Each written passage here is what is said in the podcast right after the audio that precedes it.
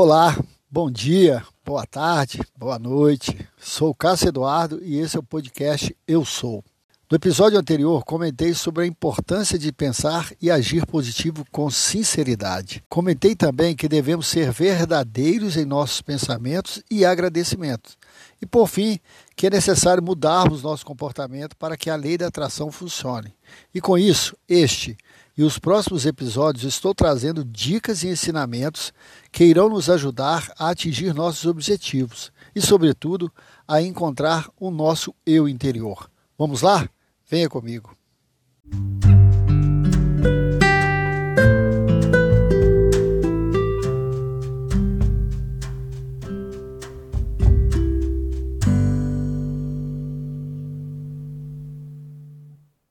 Hoje trago para vocês um grande ensinamento que aprendi e uso no meu dia a dia. Este e os três próximos episódios estarei trazendo para vocês os quatro compromissos da filosofia tolteca, escrito por Dom Miguel Ruiz. Aliás, eu super recomendo a leitura desse livro, Os Quatro Compromissos, é um dos meus favoritos. Antes de falar do primeiro compromisso, eu quero fazer um breve resumo sobre a filosofia tolteca. Os toltecas viveram há mais de 3 mil anos na região onde, se, onde hoje se encontra o México e o Panamá. Os mestres xamãs ensinavam que tudo no universo é feito de luz. E como luz é energia, na verdade o universo é energia. E com isso, como nós fazemos parte do universo, somos também energia. Eles também ensinavam que toda a origem do sofrimento é imposto pela mente e acreditavam que tudo que é inserido na mente durante nossa infância e nossa juventude torna-se uma lei inquestionável, ou seja, somos vítimas de muitas crenças e costumes. E mais ainda, mesmo que a lei esteja errada, nos sentimos seguros quando a obedecemos. E com isso, eles concluíram que nossa vida é difícil, porque é regida pelo medo. Esse medo é um sentimento que provoca raiva, revolta, vingança, violência e injustiça. Para concluir sobre o ensinamento dos mestres xamãs, e isso acontece conosco atualmente, é que fazemos tudo para encobrir o que realmente somos. Isso porque a nossa mente nos julga e pune o tempo todo. Nós causamos mal a nós mesmos. Temos uma enorme necessidade de sermos reconhecidos, amados e aceitos pela sociedade. E, ao mesmo tempo, temos uma grande dificuldade de aceitar e amar a nós mesmos. Com isso, criaram os quatro compromissos, que irei apresentar nesse e nos próximos episódios, para que toda pessoa, eu, você, deveria assumir esses compromissos na vida. Então vamos ao primeiro e o mais importante compromisso: seja impecável com sua palavra. Ser impecável com a palavra significa dizer sempre a verdade, para si e para os outros. Então, o que é pecado? Pecado é quando vamos contra a nossa natureza mais íntima, a nossa essência. Ou seja, um pecado é uma coisa que fazemos que vai contra nós mesmos. E quando que isso acontece, né? É, o pecado acontece quando vamos contra nós mesmos, quando nos julgamos, quando nos culpamos, por alguma coisa quando nos criticamos ou até mesmo nos condenamos. Ser impecável com a palavra é não usá-la contra você mesmo. Vamos entender isso? Por exemplo, se eu te chamo de idiota, eu não estou usando a palavra contra você. Eu estou usando a palavra contra mim mesmo, pois com isso você irá me odiar e o seu ódio não é bom para mim, entenderam? No livro Dom Miguel, ele usa o termo usar é, nosso veneno emocional através de nossa palavra. Então, quando ele explica que quando nós usamos a palavra de maneira errada, a gente está espalhando o nosso veneno emocional no mundo. Ele usa esse termo, é até interessante. Então, para compreender esse primeiro compromisso, devemos começar a perceber a forma que lidamos com nós mesmos e depois a forma como lidamos com outras pessoas e especialmente com aquelas pessoas que nós amamos mais.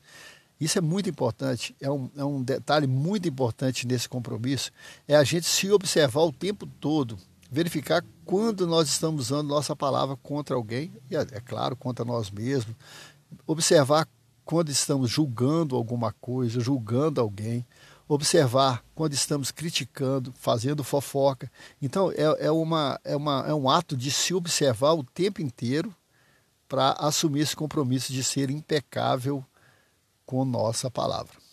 E eu comentei aqui também que a gente observar como que a gente trata as pessoas, especialmente aquela que nós amamos, é um detalhe até interessante e eu vou ver se eu trago aqui também um episódio falando sobre isso. É, a gente tem um, é, um grave defeito, eu considero isso como defeito, que é porque as pessoas que a gente mais ama, é, é, até estranho, mas são as pessoas que a gente mais despeja nosso veneno emocional.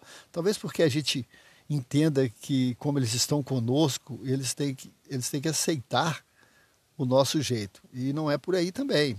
As pessoas que a gente mais, mais ama tem que ser que a gente mais ama de verdade, que a gente mais respeita de verdade também.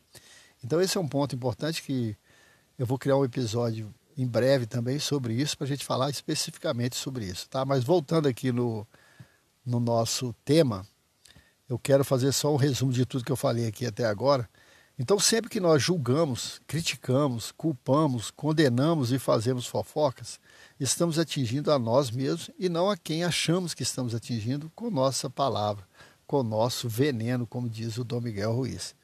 Se prestarmos atenção, esse ensinamento que eu acabei de passar para você, ele está na Bíblia. Tem um salmo que diz assim: Senhor, põe uma guarda à minha boca e fica de vigia a porta de meus lábios. Está vendo? Ele está dizendo quase, esse salmo ele diz praticamente tudo o que eu comentei até agora. Ele está pedindo a Deus, no caso do salmista aqui, está pedindo a Deus que fique de vigia a porta de sua boca. Para quê? Para evitar que ele faça intrigas, fofocas, critique. Então isso já está escrito na Bíblia. Tem outra passagem da Bíblia muito interessante lá em Mateus, é dito por Jesus, ele fala assim: raça de víboras, como vocês que são maus podem dizer coisas boas? Pois a boca fala daquilo que está cheio o coração. Isso aí resume tudo que eu falei aqui agora, né? A boca fala daquilo que está cheio, cheio o nosso coração. Então, se meu coração está cheio de ódio, de raiva, eu estou despejando meu veneno emocional através da minha palavra. E o contrário também, né? Se meu coração é cheio de amor, de alegria e de paz, com certeza eu vou usar a minha palavra para espalhar amor no mundo.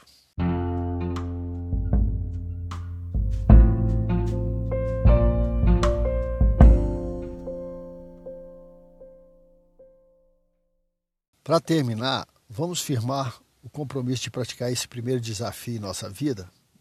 Eu vou trazer aqui quatro dicas muito importantes que a gente deve usar no nosso dia a dia para a gente utilizar esse compromisso de ser impecável com nossa palavra. O primeiro deles, use a palavra para espalhar o amor, começando com você mesmo.